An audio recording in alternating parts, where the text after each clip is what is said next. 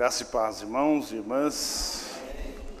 Que Deus nos abençoe nesta noite tão maravilhosa como já tem feito, através das canções, dos louvores, das orações.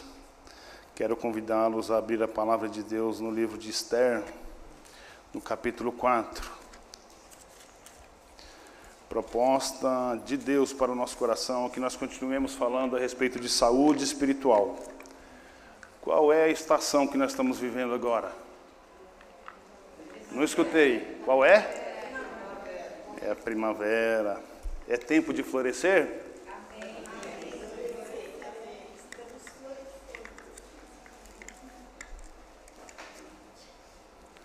Quiçá, hoje nós possamos continuar nessa caminhada de florescimento.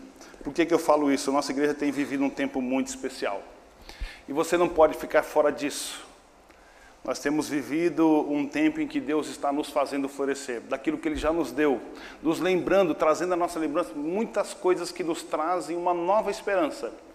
E você não deve relutar contra isso, pelo contrário, aproveite a primavera e deixe Jesus florescer a fé que Ele despertou no seu coração um dia. Amém? Esdras, no capítulo 4, nós vamos ler a partir do verso 7 até o. Eu falei Esdras? Apaga, irmãos. Não é Esdras, não. Está escrito Esther aqui, viu? E está aberto aqui em. Não, aqui está aberto em Esdras, eu acho que foi isso, viu? Eu falei Esdras e abri aqui em Esther, né? Esdras está um pouquinho antes de Esther. Aliás, o texto e a porção que nós vamos ler é exatamente antes de Esdras voltar a Jerusalém. Então, a história de Esther está mais ou menos situada neste período. Esther, no capítulo 4, nós vamos ler a partir do verso 10 até o verso 17. Eu uso a nova Almeida atualizada, tá? Diz assim a palavra do Senhor a partir do verso 7. Mordecai contou tudo o que havia acontecido com ele, disse também a quantia certa de prata que Amã tinha prometido pagar aos tesouros do rei pelo aniquilamento dos judeus. Também lhe deu uma cópia do decreto escrito uh, que havia sido publicado em Suzã, ordenando a destruição dos judeus. Mordecai pediu a Ataque que mostrasse a cópia a Esther e a pusesse a par de tudo, a fim de que ela fosse falar com o rei e lhe pedisse misericórdia, e na sua presença lhe suplicasse pelo povo dela. Ataque voltou a transmitir a Esther as palavras de Mordecai. Então Esther falou com Ataque e mandou que ele entregasse a seguinte mensagem a Mordecai. Todos os servos do rei e o povo das províncias do rei sabem que, para qualquer homem ou mulher que, sem ser chamado, entrar no pátio interior para falar com o rei, não há outra sentença que não a de morte, a não ser que o rei estenda a esta pessoa o cetro de ouro para que viva. E eu, nestes trinta dias, não fui chamada para comparecer diante do rei. Essas palavras de Esther foram transmitidas a Mordecai. Então Mordecai pediu que respondessem a Esther: Não pense que, por estar no palácio real, você será a única dentre todos os judeus que conseguirá, consiga, conseguirá escapar. Porque se você ficar calado agora, de outro lugar virá socorro e livramento para os judeus. Mas você e a casa de seu pai perecerão. Mas quem sabe se não foi para uma conjuntura como esta que você foi levada à condição de rainha? Então Esther pediu que levassem Mordecai a seguinte resposta: Vá e reúna todos os judeus que estiverem em Suzã, e jejuem por mim. Não comam nem bebam nada durante três dias, nem de noite nem de dia. E eu e as minhas servas também jejuaremos depois irei falar com o rei, ainda que seja contra a lei. Se eu tiver de morrer, morrerei. Então Mordecai foi e fez tudo o que Esther lhe havia ordenado. Vamos orar? Santo Deus e amado Pai, esta é a tua palavra que, uma vez proferida, nós cremos, Senhor, que o teu Espírito Santo nos trará um novo consolo. Permita, Pai, que saímos daqui com a nossa fé renovada, firmes, ó Deus, nesta porção da tua palavra, entendendo que dos céus virá o socorro que alimenta e que sustenta a nossa fé. Se conosco, em nome de Jesus. Amém e amém. Queridos irmãos, o tema que nós estamos falando durante as mensagens de domingo à noite é sobre saúde espiritual. E nesta noite queremos falar a respeito com esse seguinte título, né? Demos o título para esta mensagem: Você não está no reino por acaso. Como estamos falando de saúde espiritual, nós normalmente olhamos para a nossa rotina e nós nos enxergamos, às vezes, muito cheios de fé mas às vezes nem tanto. A nossa vida espiritual ela tende a ser aquela quase que uma gangorra. Hora você está muito bem, hora você não está tão bem assim. Tem hora que você está cheio e cheia de alegrias, mas tem hora que a tristeza bate a porta. Tem hora que estamos cheios de saúde, mas tem hora que a enfermidade também bate a nossa porta. De modo que a nossa saúde espiritual, ela tende também a acompanhar esses ciclos. Graças a Deus, irmãos, não temos sido irresponsáveis de dizer que nós apenas triunfaremos, porque há um movimento triunfalista dizendo que porque você é servo e porque você é serva, a sua saúde não será abalada. E a gente sabe o quanto que isso custa, principalmente para aquela pessoa que está enfrentando um momento de luta, de restauração de saúde, de tratamento de enfermidades crônicas e severas. No trabalho, às vezes, não diferente disso, pensa o que é para um homem e para uma mulher que hoje é o arrimo da sua casa, ele ter que tomar a decisão se fica ou se não fica no emprego. A primeira nuance nossa é assim: ó, estamos empregados, ufa, glória a Deus, porque o emprego não nos falta. Agora pense em você sair deste lugar, por mais difícil que seja você estar ali, e você tomar a decisão de romper com esse vínculo empregatício. Que decisão difícil é você ter que tomar esta decisão? Em todos os aspectos da nossa vida. Por que não dizer aquele tratamento em que um médico chega para você e fala assim: as coisas não estão boas. Eu acho que assim um exemplo muito claro para a gente lembrar disso é quando os nossos idosos estão passando por alguma dificuldade e aí o médico chama os filhos e fala assim: olha, papai ou mamãe precisa fazer uma cirurgia para vencer essa dificuldade, essa limitação. Porém, se papai ou mamãe fizer essa cirurgia porque tem 70 anos, porque tem 75 anos, porque tem 85 anos, a chance de não sobreviver ao ato da cirurgia é algo muito tenso, é dramático e pode ser perigoso. Ainda assim, a gente vai ter que tomar uma decisão de fazer ou não fazer. Na nossa vida cristã, nós também temos esses ciclos de tomadas de decisão.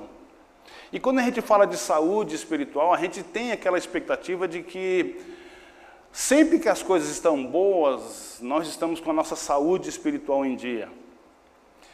Ao passo que, quando nós somos provocados a tomar algumas decisões, nem sempre a gente se lembra de dobrar o nosso joelho e primeiro falar com Deus: Deus, e agora? Para onde eu vou a partir desses dois caminhos que me é proposto? O que eu devo fazer para que eu continue firme na presença do Senhor? Mas mais do que isso, se é um caminho que eu tenho duas opções e eu não tô, estou com facilidade de escolher o caminho, mostre o Senhor que caminho eu devo seguir, para que a sua vida não seja impactada. Quantas vezes, né, alguns dos irmãos aqui já passaram por vários ministérios. Você já se viu pensando sobre que igreja você deve congregar? Se nessa daqui, ou se na Igreja Batista do Jardim Augusta, ou do Boa Esperança, ou do Colonial, ou do São Mateus. Eu estou falando só dos batistas, né? Mas temos nossos irmãos da Assembleia que estão aqui do lado, né? Temos ali a Quadrangular, a Universal, enfim, vários ministérios. Mas você já se viu pensando sobre qual ministério você deve servir? Aonde você deve congregar? Veja, por que eu estou suscitando na mente de vocês, polvilhando a cabeça de vocês com essas dúvidas, com essas questões, né? Tudo isso para a gente fazer uma breve reflexão e a partir dela a gente entrar propriamente na mensagem. Porque nossa saúde espiritual, ele está intimamente ligado à nossa permanência do nosso propósito de vida, seja aqui na terra, seja no nosso papel social como pai, como mãe, como filho, como filha, seja no nosso emprego, porque nós temos uma responsabilidade lá e executar aquele trabalho nos dá sentido à vida. O propósito tem essa característica de marcar a nossa relação com a nossa existência. De modo que aquela pessoa que não tem propósito na vida, ela não vive, alguém vive por ela. Porque ela se joga na onda e a onda vai levando ela para onde ela quer, porque ela não tem uma expectativa, ela não tem uma presunção daquilo que ela deve fazer ou que não deve. De modo que, na vida espiritual, se nós queremos viver plenamente essa saúde espiritual, a gente precisa compreender que Deus precisa fazer parte das nossas decisões e que no momento de dificuldade Ele será o nosso socorro para nos ajudar a tomar a decisão. Precisamos entender que, para além das nossas capacidades intelectuais, somos inteligentes, irmãos. Os batistas, então, nem se fala. Tomara que todos aqui sejam batistas. Se você não é batista, você também é inteligente. você que é católico, você que é, é, de uma outra irmão nosso, irmã nossa aí, né, de qualquer outro ministério, você também é inteligente. Deixa eu fechar o parênteses agora e corrigir, né? Mas, queridos, veja, a nossa missão, nós somos forasteiros nesse mundo. Mas precisamos entender que, ainda que forasteiros no mundo, nós já vivemos esse período de antecipar o glorioso dia em que Jesus nos buscará para viver com Ele. Cantamos aqui Maranata. Que canção maravilhosa. Se eu for disciplinado tanto que o Espírito Santo me pediu, nós encerraremos o culto cantando novamente essa canção. A minha responsabilidade com o relógio aqui. ah, queridos irmãos, e nós somos forasteiros nesse mundo. E um cristão sem missão, ele perde totalmente a essência de ser alguém do reino. Porque Nicodemos, quando falou com Jesus que é necessário eu participar, para que eu participe desse reino, e o que Jesus falou para ele é que assim, ó, sem nascer de novo da água, não é possível enxergar, viver este reino. E nós fomos nascidos de novo desta água purificadora, que nos regenerou e nos colocou participantes desse reino. Agora somos parte desse reino por conta do sacrifício de Jesus, porque fomos lavados e remidos pelo sangue do Cordeiro. Amém?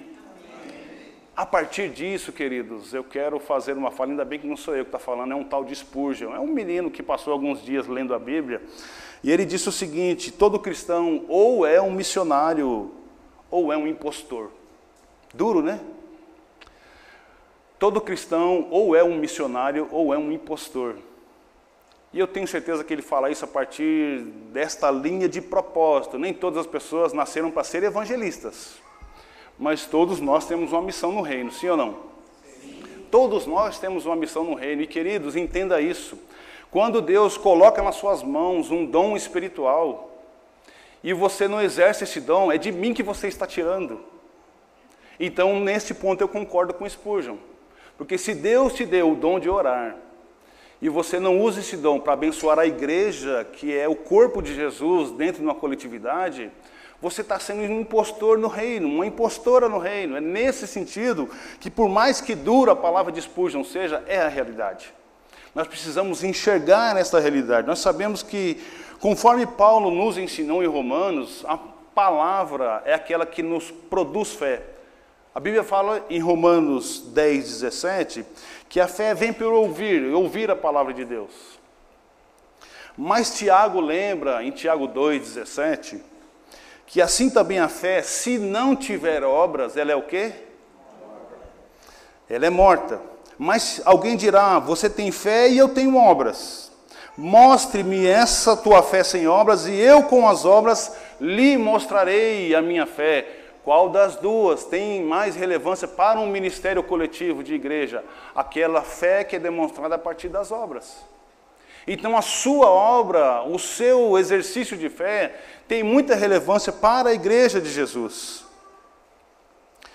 Thomas de Aquino ele diz o seguinte, né? Veja, por que, que você faz parte desse reino, né? Eu quero sempre trazer a sua lembrança que a ideia de nossa demonstrarmos através dessa passagem bíblica que você não está no reino por acaso. E Tomás de Aquino diz o seguinte: se a meta principal de um capitão fosse preservar o seu barco, ele o conservaria sempre no porto. Porque no porto o barco não estraga. Mas Jesus não nos chamou para ficarmos no porto, ancorados e travados, estacionados no mesmo lugar. Ele nos chamou para que a gente possa, a partir deste chamado, fazer aquilo que Jesus descreveu como reino. Lucas, no capítulo 17, no verso 21, diz o seguinte: Nem dirão, falando sobre o reino, né, nem dirão se o reino está aqui ou está ali, ou ele está lá, porque o reino de Deus está entre vocês. Romanos 14, 17 diz: Porque o reino de Deus não é comida nem bebida, mas justiça, paz e alegria no Espírito Santo. E por fim, Tiago, no capítulo 2, no verso 5, diz assim: Escutem, meus amados irmãos, por acaso Deus não escolheu os que para o mundo são pobres, para serem ricos na fé e herdeiros do reino que ele prometeu aos que o amam? Eu espero que você esteja dentro deste contexto, de ser um dia lembrado como pobre, mas que Tiago está dizendo assim para você: olha, o mundo considera você pobre, mas você é rico em fé. E por isso nós somos herdeiros do reino de Deus. Amém? Partindo desse pressuposto que você é um crente, você é uma mulher de Deus, um homem de Deus, que tem essa participação no reino, que você já passou desse processo de ser então a, participante do reino de Deus, entramos, entremos então propriamente no texto Aliás, eu comecei lendo do, do verso 7, uh, ah, mas a história que Esther e Mordecai está vivendo ali, aliás, eu não sei qual a versão que você usa, talvez onde eu falei Esther, na sua Bíblia esteja escrito Adassa. Onde eu falei Mordecai, talvez na sua esteja escrito Mardoqueu. São apenas sinônimos, né? nós temos literaturas diferentes e também a característica do nome entre o hebraico e o moderno é que vai fazer essa distinção. Mas veja, a história é muito conhecida, vocês sabem ah, ah, de como a história de Esther ela entra no contexto da palavra de Deus. E elas vivem um cenário em que o rei estava extremamente frustrado. Eu vou fazer uma síntese aqui em dois minutos. O rei está frustrado porque ele deu uma grande festa, um grande banquete. Aquele rei queria mostrar a força que ele tinha para todas as nações. Eram mais de 130 províncias que estavam sob os cuidados ali do rei Assuero. E aí, quando um rei quer se orgulhar do seu poder, o que, que ele faz? Ele dá uma festa, chama todas as pessoas, grandes e pequenos, ricos e pobres, coloca todo mundo por 180 dias naquela festa, e aí ele chama o seu troféu. Ele chama então a Vasti, ou Vasti, a sua esposa, a sua rainha, para que ela dançasse, para que as pessoas vissem que além de todo o poderio que ele tinha, ele também detinha uma mulher bela e formosa como era a tal da Vasti. E aí essa mulher então não concorda com esse propósito. Ela fala: "Eu não vou". Meio que para dizendo assim: "Olha, não é para isso que eu estou aqui". E aí ele fica muito triste, pede consulta com seus conselheiros e aí os conselheiros dizem que ele deveria mandar essa mulher fora dos arredores do reino para que as outras mulheres não fizessem o mesmo, né? É engraçado isso, né? Vamos tirar essa laranja podre daqui para que isso não contamine. E claro, né, não vamos dizer assim, acho que laranja podre é um, exemplo ruim. Vamos tirar essa mulher aqui porque ela está muito rebelde, e se a gente deixar essa rebelde perto das outras que não são rebeldes, as outras também vão ficar rebeldes. É nesse contexto que a história está acontecendo. E eis que surge então um concurso de beleza. E nesse concurso de beleza, o rei então decreta que, no período de um ano, as mulheres jovens, virgens, que são bonitas, deveriam passar por um tratamento de beleza seis meses com um produto, ou os outros seis meses com outras coisas lá, enfim. E no final desse concurso, as mulheres eram apresentadas ao rei e o rei se agradou de Esther. Onde é que Mardoqueu entra nessa história? Mardoqueu era um primo de Esther. Como primo de Esther, ele também recebeu a responsabilidade de cuidar de Esther, porque Esther era órfã de pai e mãe. Então ele era um primo padrasto, ele tinha essa responsabilidade também de cuidar dela. Ocorre que nessa figura entre rei, Esther e Adassa existe um homem mau chamado Ramã. E esse Ramã era um homem do seu coração orgulhoso. E ele, todas as vezes, por conta daquilo que ele representava para o governo, o rei então deu poderes a ele e falou assim: Olha, todas as pessoas reconheçam que Ramã é um homem que eu considero muito. E as pessoas devem então se prostrar diante dele, diante da autoridade que eu estou conferindo a ele. E o que acontece com um judeu? Se um judeu se declinar diante de outra pessoa qualquer que não o Yahvé? O povo de Deus sempre foi treinado para uma devoção de fé única e exclusivamente a Deus. Vocês lembram de Deuteronômio no capítulo 6, no verso 4. Somente ao teu Deus, o Senhor, o teu Deus, você deve adorar. Então jamais o judeu uh, Mordecai se dobraria diante de Amã. Aquilo gerou uma intriga entre eles, o orgulho de Amã começou a provocar um, né, um, uma disputa por espaço ali. E aí Ramã então vai e convence o rei de que existia um outro povo que estava ali discretamente né, no reino da Pérsia. E aí esse Ramã então convence o rei a lançar um decreto. E esse decreto está lá em Esther, no capítulo 3, no verso 13, se você quiser voltar aí, uma única, acho que numa mesma página você consegue ler. Só para contextualizar, depois que ele ditou esse decreto, ele escreveu esse decreto e espalhou esse decreto em todas as províncias para que ele fosse de conhecimento de todos e tivesse a sua aplicação. As cartas foram enviadas por meio de mensageiros a todas as províncias do rei, com instruções para que num só dia, marque isso, o dia 13 do 12 mês, que é o mês de Adar, todos os judeus, tanto os jovens como os velhos, as mulheres e as crianças, fossem destruídos, mortos e aniquilados, e que os seus bens fossem saqueados. Amados irmãos, o cenário é desolador. O cenário assim é triste do triste do triste, é desesperançoso há uma antecipação de luto por morte, porque um decreto do rei não pode ser alterado. E uma vez que o rei colocou, deu na mão do Ramã um anel para que ele carimbasse aquele decreto, a sentença do povo estava decretada. E então, amados irmãos, o Mardoqueu, o judeu, o crente fiel, ele se apropria desse luto. Ele rasga suas vestes, como era costume do judeu, por um motivo de tristeza, de lamentação, por uma evidência de humildade ou para demonstrar arrependimento, o judeu fazia isso, ele rasgava suas vestes, vestia-se de panos de saco e jogava cinza sobre o seu corpo. Naquele momento ele estava contrito, ele estava vivendo algo muito intenso na sua vida por uma causa que para ele era muito nobre. Então, o capítulo 4, no verso 1, diz exatamente disso. Quando Mordecai soube tudo o que havia passado, rasgou as suas roupas, se cobriu de pano de saco e cinza e saiu pela cidade, clamando em alta voz e soltando grito de amargura. Eu fico imaginando, irmãos, se nós já vivemos na nossa nação algo próximo disso. Talvez a pandemia seria algo mais próximo disso que a gente viveu.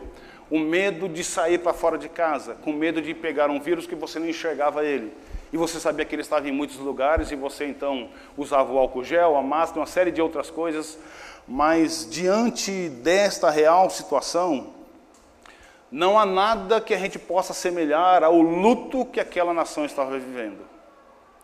Porque era certo que exatamente nesse dia 13, todos os judeus, não só os homens, as mulheres, as crianças e tudo que eles tinham, seriam também saqueados, além deles serem mortos. Então assim, o cenário é um cenário assim de caos. E nós hoje não vivemos a mesma intensidade a ponto de nos vestirmos de saco. Mas como eu disse, as situações que nós vivemos na vida, por vezes, nos levam para esses ambientes de luto também, de dificuldade, de crise existencial. Daí a dificuldade, muitas vezes, nós mantemos uma regularidade na nossa saúde espiritual. Porque a gente entendeu, na nossa mente está claro que estamos de saúde espiritual bem, quando as coisas no, no aspecto social também caminham bem. Quando a vida material está fluindo de uma maneira plena, então você associa a sua vida espiritual a esse garantir das coisas, ao seu sucesso pessoal, a ausência de problemas ou a ausência de dificuldades. De modo que hoje, dificilmente a gente veria alguém, um cristão sincero, se vestindo de saco ou fazendo isso ou aquilo, ou até se cobrindo com cinza. Não é esse, inclusive, o propósito. Esse ritualismo ficou para trás.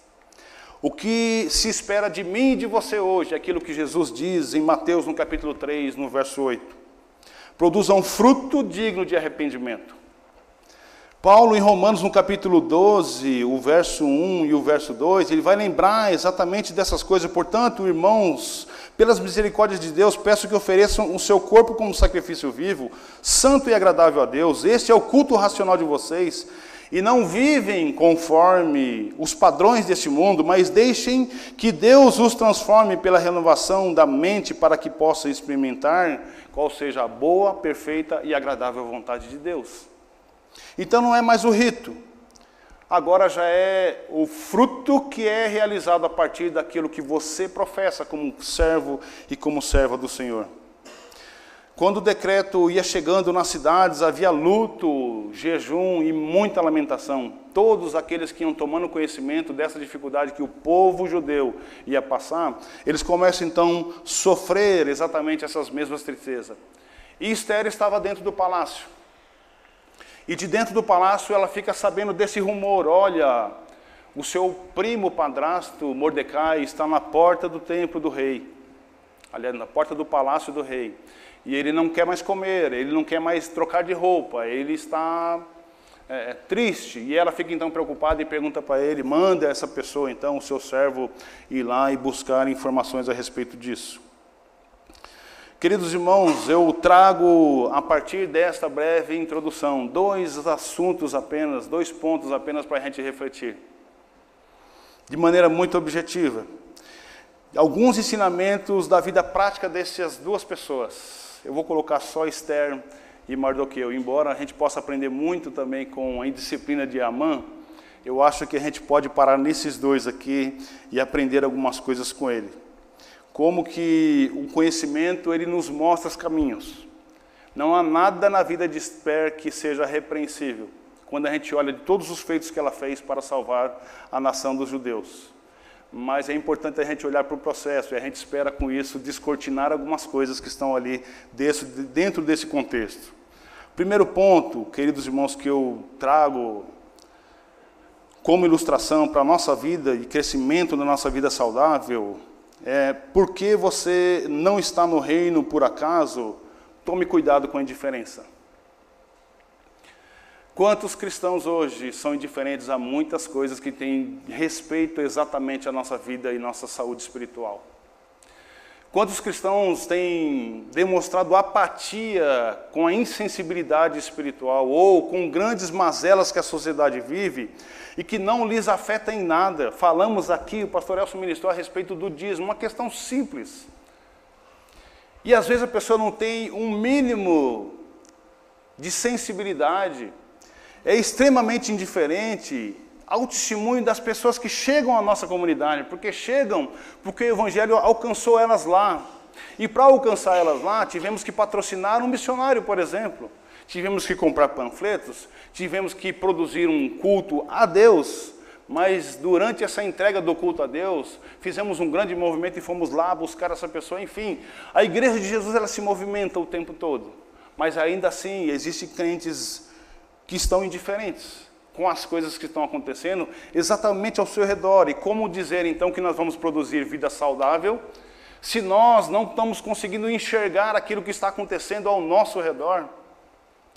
A maior dificuldade que um cristão pode absorver para si é a insensibilidade ao pecado, quando o pecado não faz diferença mais para ele. Ele vive o pecado e não se dá conta de que está pecando. Então a sua vida entra num ciclo vicioso de conviver com o pecado preferido. Mãe Milene leu, aliás, orou para que Deus invadisse todos os cômodos da nossa casa, para que nenhum deles ficasse sem essa visitação do Espírito Santo, para que a gente não tivesse incômodos separados da nossa casa, ambientes em que Deus certamente não se agradaria de estar. Ainda que as coisas vão bem para mim para você, nós precisamos ser generosos. O rei, com toda a sua ignorância, ele foi generoso. Porque, ainda que na sua pompa, ele fez uma festa e chamou os grandes e os pequenos. E eu não sei como é que a gente reage a isso, né? E às vezes a gente faz uma coisa tão bestinha, né? A gente faz a coisa assim, ah, eu vou fazer lá uma festa em casa. Não estou dizendo, irmãos, e pelo amor de Deus, não estou aqui usando o púlpito para dizer nada direto, é porque, né? Nem estava aqui no contexto, mas me veio falar. E às vezes a gente faz uma coisa, ah, não, mas vamos chamar quem? Ah, e a gente escolhe, seleciona. Quando o partido do pão na ceia, a repreensão de Paulo ali justamente porque uns estavam chegando toda hora na mesa e comendo tudo e deixando os outros sem nada. Façamos sempre essa reflexão, mas veja, né, é, embora o rei tenha sido generoso, né, o Mordecai, ele também não foi insensível a muitas coisas que lhe aconteceram e ele não tinha nada a ver com isso. O que Deus espera de nós, se nós queremos produzir vida saudável, vida espiritual saudável, é que a gente tenha sensibilidade. O primeiro relato que a Bíblia fala a respeito de Mardoqueu é que ele estava no palácio e de repente ele escuta dois homens tramando pela morte do rei. Mordecai não tem nada a ver com isso. Ele é, ele é um forasteiro naquela terra. O povo de Deus ele é chamado de remanescente. Ele é, é um povo judeu que está fora do seu território e está ali no território persa, vivendo sobre a égide de um rei que não é um rei temente a Deus. E de repente ele escuta uma trama a respeito de que vão querer matar esse rei, e imediatamente ele alça sua voz, ele faz isso chegar aos ouvidos de Esther, e Esther relata isso ao rei, e o rei então, ele é privado, né, ele, é, ele é, é, é se tira aquele, se furta aquele plano de salvar a vida do rei. Mas quantas vezes eu e você nos perdemos no nosso caminho, porque a gente fala assim, ah, é melhor a gente não se meter. Parece aquele conceito de que assim, em briga de marido e mulher, ninguém mete a colher, não tem um negócio assim? Parece que a gente expande isso para tudo. Nada é com a gente, tudo é com o outro. Todos os problemas são os outros. E nós estamos aqui como os participantes do reino. Para quê então? Porque Jesus não ficou indiferente quando os mercadores estavam no templo praticando mais comércio do que ato de adoração. Jesus não veio para os ricos, senão para os pobres. Jesus, enquanto tinha uma cultura que dizia que a mulher ela estava impura por conta do seu período menstrual, ela não repreendeu aquela mulher por conta do fluxo de sangue. Então veja, Jesus o tempo todo, ele mostrava que todas as coisas tinham a ver com ele. E a gente se perde muitas vezes no fato de que, é, é, ah, essas coisas não são comigo, isso não é para mim, isso é para o outro. E quando a gente olha no verso 11 do texto que a gente leu, olha qual a expressão né, de Esther ali. Todos os servos do rei, isso é ela falando, né, todos os servos do rei, o povo das províncias, do rei sabem que para qualquer homem ou mulher que sem ser chamado entrar no pátio interior para falar com o rei, não há outra sentença que não seja a de morte, a não ser que o rei estenda a essa pessoa o cetro de ouro para que ele viva. E aí ela dá desculpa. Nos últimos 30 dias, eu não fui chamada para falar com o rei. Quem, quem, irmãos, naquele espectro daquela situação que estava vivendo, teria uma oportunidade melhor do que a de Esther para falar em nome do povo, para ser o instrumento de Deus para a remissão daquele povo, para livrar o povo daquela sentença que eles estavam vivendo, se não a própria Esther. Indiferença. E quando a gente está indiferente, o que a gente faz? A gente dá desculpa, não é assim? Quando a gente dá desculpa, a gente preserva o outro ou preserva nós? É de nós que nós estamos cuidando, não é do outro. Mas nós fomos chamados para nos servir ou para servir o mundo? Nós fomos chamados para ser sal ou para a gente ser açúcar, para nós mesmos? Percebe que nesse aspecto, embora a Radassa ou a Rainha Esther não tivesse grandes problemas na sua maneira de viver, você vê que em alguns momentos na nossa vida a gente precisa tomar o cuidado.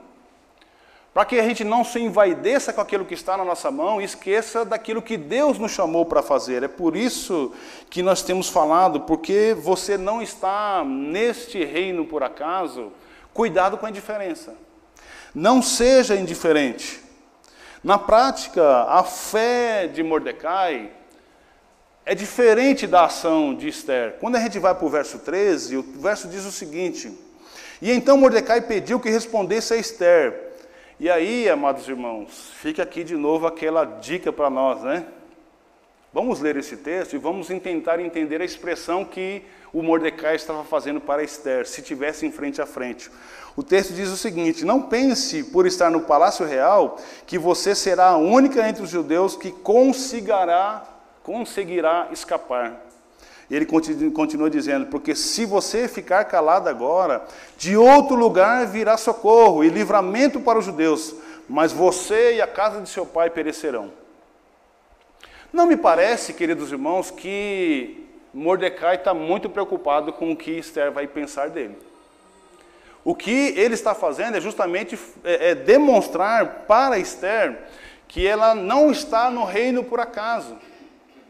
Tanto que imediatamente a seguir ela vai dizer, ele vai dizer, mas quem sabe se não foi para uma conjuntura como essa que você foi elevada à condição de rainha? A nossa vida, o nosso propósito, o lugar que nós ocupamos tem tudo a ver com o reino de Deus. Por isso, você não está no reino por acaso. Tome cuidado com a indiferença. Nossa omissão nunca impedirá Deus de fazer aquilo que Ele quer fazer. Tanto que o próprio Mordecai é testemunha disso. Se você não quiser fazer, Esther, tudo bem. De outro lugar virá o socorro. Nós não somos o último biscoitinho do pacote. Não somos o último gole da Coca-Cola. Cadê o Jobs? Despertar as lombriguinhas do Jobs lá. Nós somos participantes do reino e pelo poder de Jesus nós fazemos. E se nós não fizermos, Jesus vai fazer usando outra pessoa. Portanto, se você quer a tão sonhada vida espiritual saudável, é importante você lembrar que não dá para ficar indiferente com as coisas que estão é, acontecendo no mundo. Tiago, capítulo 4, no verso 17, diz: Porque aquele que sabe o que deve fazer e não faz, nisso ele está pecando. Assim, queridos irmãos, quando a gente olha lá para Isaías no 43, no verso 7, a gente entende a razão pela qual nós fomos criados. Isaías diz o seguinte: Todos os que são chamados pelo meu nome e os que criei para a minha glória, Deus criou eu e você para a glória dele. Sim, aqueles que formei e fiz. Então, se estamos criados, se fomos criados, se fomos lavados e remidos para a glória de Deus, no momento da crise, querido, é a hora que você explode. Não existe um outro lugar para você brilhar senão no momento da crise e da dificuldade. A palavra de Deus nos diz que ninguém pega um candeeiro, um luzeiro e coloca ele debaixo da mesa. Ele sempre está num lugar de destaque, principalmente no lugar onde há crise, onde há trevas, onde há escuridão, onde há dor. Onde há desentendimento, é ali que a luz de Jesus vai brilhar através do seu ministério. Foi para isso que você foi chamado, então, porque você não está no reino por acaso, cuidado com a diferença. Saúde espiritual tem tudo a ver com a vida cristã. Ela é exatamente a vida cristã na prática. Não tem um outro jeito da gente desfrutar dessa saúde espiritual sem que a gente coloque nosso conhecimento em ação. E aí você vai ver que bênção que é, que você chegar num lugar que está todas as coisas bagunçadas. Eu lembro quando a gente estava fazendo aqui na Caboré, um trabalho evangelístico, e chegamos para visitar uma casa, e era a última casa daquele dia, e os grupos se encontraram, para a gente se dividir em três, quatro grupos, e naquela casa fomos todos nós para aquele lugar, e quando a gente chega na casa para falar, uma, levar uma palavra para aquela família, de repente começou uma guerra. E aí começaram a brigar, e o marido com a esposa, e foi uma coisa assim, triste de se ver. E todos nós ficamos assim atônitos, né? E agora, o que, que a gente faz? Porque a gente está acostumado, quando a gente vai evangelizar, o que, que a gente espera, né? Que a pessoa vai receber a gente bem, que está tudo bem, e de repente você se vê no meio daquele lugar, no meio da luta. De... Como é que vai falar de Jesus nesse lugar? Primeiro a gente tem que promover a paz. E Deus deu uma palavra de paz, e a família se acalmou, e a gente orou com eles. E a palavra de Deus ficou ali. Mas é nesse momento, é nesse ambiente que a gente vai demonstrar aquilo que nós estamos sendo preparados há muito tempo. O segundo ponto, bem rapidamente, diz assim: porque você não está no reino por acaso, plante sementes no reino espiritual. E quando a gente fala de plantar, quanto tempo você leva para colher qualquer tipo de semente? Hoje eu estava vendo no Globo Rural, eles falaram sobre, se não me engano, feijão, que é tipo 80, 90 dias para você ter uma colheita de feijão. Então, se eu, em algum momento, tenho expectativa de ter feijão na minha mão, eu preciso preparar esse plantio 90 dias antes. E na nossa vida não é diferente, nós não saímos de casa despreparados, nós somos soldados e soldadas de Jesus. Saímos de casa com a nossa botija cheia, com os nossos recursos espirituais transbordando, porque a gente não sabe o que a gente vai encontrar lá fora.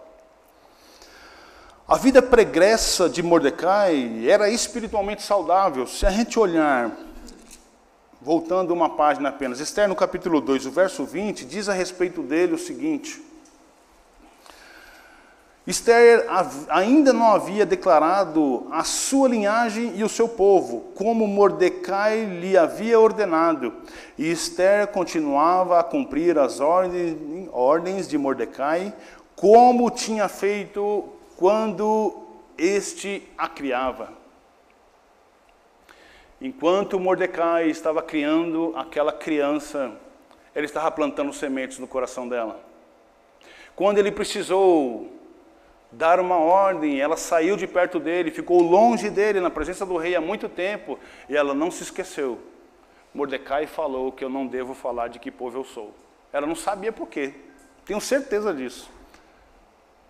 Pelo contrário, talvez ela pensasse na cabeça dela: olha, eu sou agora a rainha. Se eu falo de que povo eu sou, automaticamente vem bênçãos para o meu povo, para a minha nação. Mas ainda assim, ela foi resiliente e segurou essa ansiedade, não permitiu que o rei soubesse de que linhagem ela estava, de que linhagem ela vinha. Né? Por isso a gente lembra sempre daquele provérbio né, que diz que a gente deve ensinar a criança no caminho em que ela deve andar, para que ela nunca se esqueça dela. Quando nós suscitamos essa ideia de plantar sementes no reino de Deus, a gente precisa entender, amados irmãos, que a gente não deve confiar na nossa vida espiritual a ninguém. Mesmo o Mordecai, tendo ele criado a rainha Esther, ele não confiou a sua vida nas mãos de Esther. A palavra é clara quando ele diz para ela: se não for pela sua mão, Deus vai me salvar de um outro jeito. A vida de Mordecai não estava nas mãos diretamente de Esther, porque ele sabia que Esther era recurso do reino, mas que se faltasse aquele recurso, Deus levantaria um outro recurso. Assim, somos nós. Não somos o último biscoitinho do pacote. Se nós não fizermos, Deus vai levantar alguém para fazer. Mas a oportunidade que a gente perde, amados irmãos, de ser parte desse processo, é isso que leva o nosso espírito, é isso que nos traz a alegria e a segurança de que nós estamos caminhando na vontade de Deus. Na vontade do Pai, fazendo aquilo para o qual nós fomos chamados, usando os dons que Ele mesmo nos confiou, porque ele disse assim: Olha, eu serei salvo. Se não pela sua mão, de outra forma Deus me salvará. Mas nesse momento ele plantou uma outra semente no coração de Esther. Essa foi um pouco mais dura. Ele disse: Quanto a você, não pense que você, só por conta de ser a rainha, você vai ser privada. Porque na hora que ele descobrir que você também é judia, você também morrerá. E isso era fato, tá? porque a palavra do rei teria que ser cumprido. Lembre aí daquilo que foi feito com João Batista. Ele ficou muito triste, mas o decreto já tinha sido dado, então ele mandou cortar a cabeça de João Batista. Assim também seria com Esther. E naquele momento de dúvida, naquele momento de insegurança, enquanto Esther estava assim, ó, quase que caindo do precipício, este Mordecai plantou uma semente no coração dela e encorajou aquela mulher. Por mais dura que a palavra foi, foi isso que fez ela tomar a decisão. E às vezes, amados, nós agimos com indiferença. Quando a gente vê o nosso irmão titubeando na fé, querendo partir para o lado de lá, querendo abandonar a fé, Ah, mas não é comigo. Mas é ele, mas é o outro. E como igreja de Jesus, nós não podíamos permitir que um parte do corpo, nós somos o corpo, e se eu sou a mão, você é o braço, o outro é o pé, o outro é a cabeça, nós estamos sendo decepados e a gente vai ficar indiferente a isso.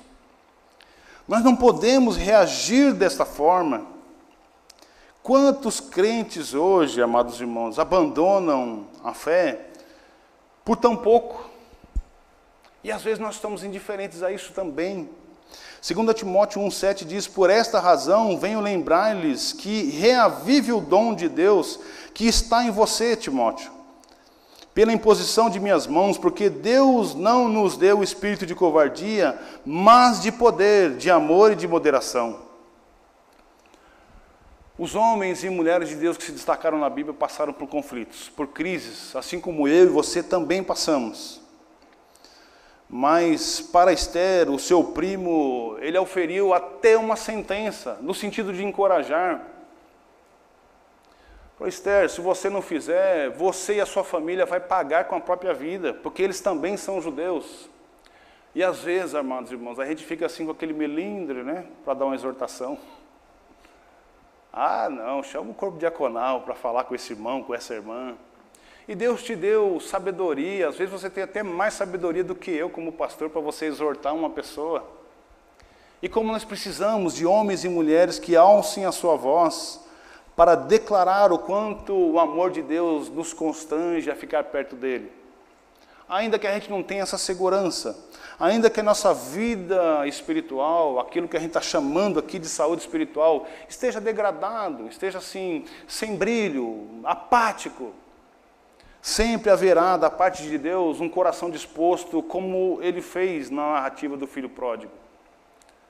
Deus não esperou o filho pródigo com chicote. Pelo contrário, ele recebeu com festa. E é assim que Deus nos recebe.